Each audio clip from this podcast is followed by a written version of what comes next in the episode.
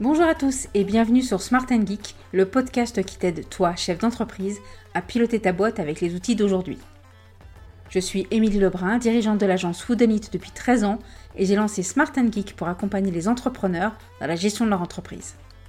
Tu recherches des solutions concrètes, efficaces, modernes, alors tu es au bon endroit.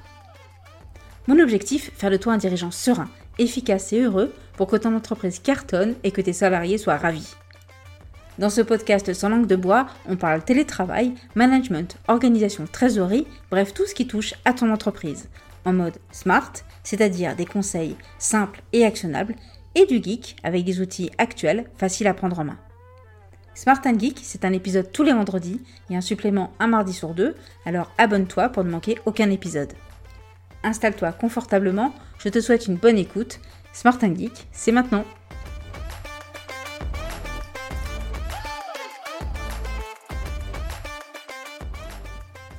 Bonjour et bienvenue dans ce nouvel épisode de Smart and Geek dédié aujourd'hui au sujet de la prospection et surtout comment la rendre plus efficace avec une méthode encore peu connue mais très puissante, la méthode Job to be done. La méthode Job to be done, littéralement le travail à faire, souvent abrégé JTBD, est une approche centrée plus sur les besoins des clients que sur le client lui-même. Autrement dit, une alternative au persona. On nous parle toujours des personas, mais je t'avoue que personnellement, je n'ai jamais réussi à les exploiter. Je sais pas si je m'y prends pas de la bonne façon ou si mes activités s'adressent à trop de personas différents, mais ce que je sais et ce qui est certain, c'est que j'ai très envie de te partager ce matin cette méthode JTBD que je trouve rapide pour notamment trouver des idées, euh, pour publier rapidement des contenus complètement adaptés à ma cible, pour communiquer auprès de mes prospects euh, à travers différents stades de leur maturité par rapport à mes produits et services. Et surtout, parce que c'est ce que je préfère, être dans du concret, dans ce qui pourrait presque s'apparenter à du bon sens, mais qui au final quand même reste toujours du marketing. Donc que ce soit pour améliorer ta communication, ta prospection, trouver des nouvelles idées pour innover pour tes produits et services, cette méthode JTBD va s'avérer très efficace. Tu vas pouvoir comprendre les points de douleur, les besoins de service et les attentes fonctionnelles et personnelles de tes clients, de tes cibles, de tes prospects, bref, de tout le monde. Bon, concrètement, comment tout ceci fonctionne? Passons un peu à la pratique. Donc cette méthode JTBD n'est pas récente, elle date au moins des années 60 euh, et elle a été développée notamment par Clayton Christensen, qui est professeur à la Harvard Business School, je t'en reparlerai un peu plus tard. Et pour t'expliquer bah, ce principe du job to be done, je vais reprendre l'exemple le plus connu que tu vas retrouver à travers tous les internets. Donc, par exemple, si ton activité est de vendre des perceuses, eh ben, les gens au départ, ils n'ont pas envie d'acheter une perceuse. Ils ont besoin de faire un trou dans le mur.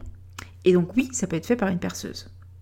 Donc, si ton activité est de vendre des perceuses et que tu vas appliquer la méthode Job to be done, tu vas te concentrer sur comment aider ta cible, comment communiquer sur le fait de comment faire correctement des trous dans le mur, plus que parler de ton produit, du fait que ta perceuse est super jolie, super efficace, super innovante.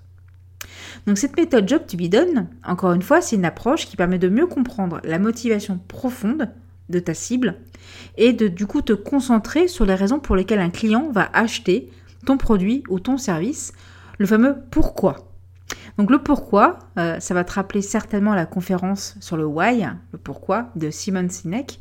Si tu ne l'as pas vu, euh, arrête tout de suite le podcast et fonce voir cette conférence. Elle est brillante.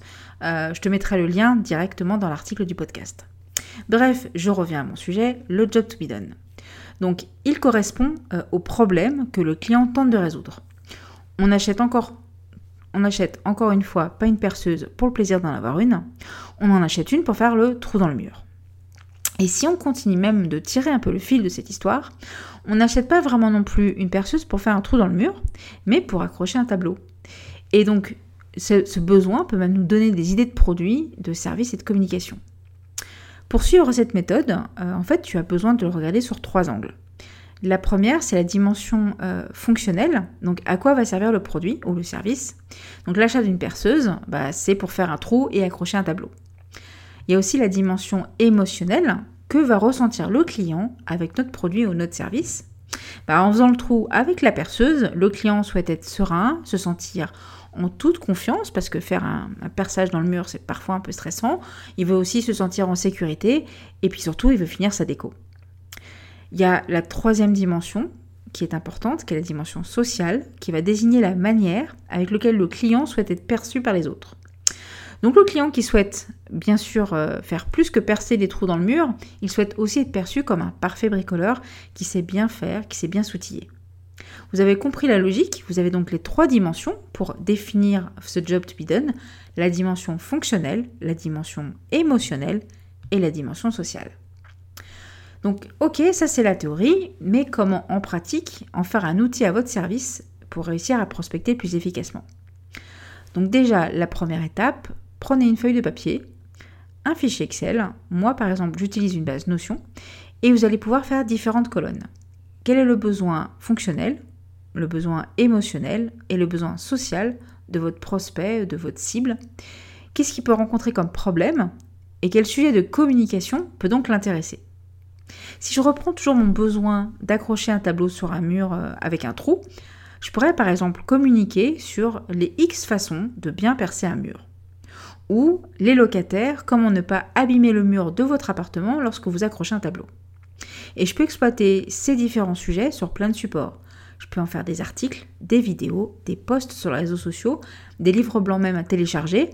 Et du coup, vous êtes sûr de mettre dans le mille et de répondre aux questions que va se poser vos prospects avant d'acheter la perceuse. Et aussi de disposer une liste avec plein de sujets sur lesquels vous pouvez communiquer et ainsi vous faire connaître et trouver des clients. Tu peux aussi considérer que le besoin de la cible n'est pas que de faire des trous dans le mur, mais d'accrocher un tableau et donc de lui proposer des contenus sur les techniques Nick Nivis ou sur la mention parfaite de la, du patafix. Et tu peux aussi noter quels vont être les concurrents sur cette thématique, voire même des partenaires si tu ne vends pas de la patafix ou du Nivis. Historiquement, dans, mon agence, on n'a jamais démarché. On a toujours utilisé euh, cette communication, le fameux inbound marketing, pour trouver des clients, pour communiquer justement sur les sujets qui pouvaient les intéresser. Avec cette technique du GTBD, même si à l'époque on ne savait pas forcément que ça s'appelait comme ça, parce que ça se trouve tu le fais déjà mais tu ne sais pas que ça s'appelle le JTBD, on a toujours trouvé les sujets euh, qui pouvaient vraiment intéresser nos cibles sans passer pour un commercial qui veut à tout prix parler de son produit et placer son produit.